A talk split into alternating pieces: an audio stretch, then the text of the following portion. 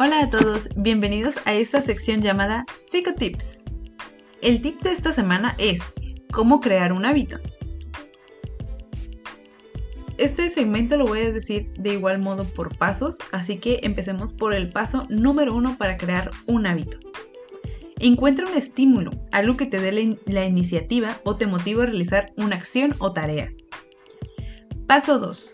Es importante que la acción que queremos realizar sea específica, para que podamos valorar si somos capaces o no de realizarla.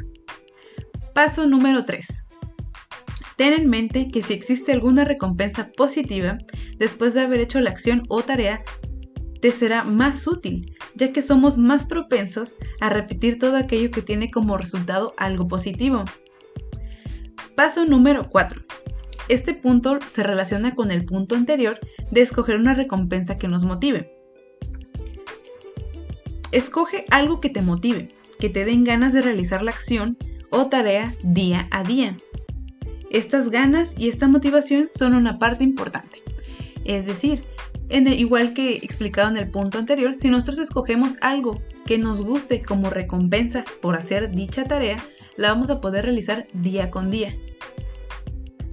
Por ejemplo, si tú realizas una actividad muy pesada, y pesada me refiero a que no te guste o te estrese mucho, y al final de realizar esa tarea tú mismo te premias comiendo un chocolate que te guste, un dulce que te guste, viendo una serie que te gusta, esta actividad que estás haciendo, que sabes que te estresa, vas a poder realizarla sabiendo que al final va a haber una recompensa, algo que te guste.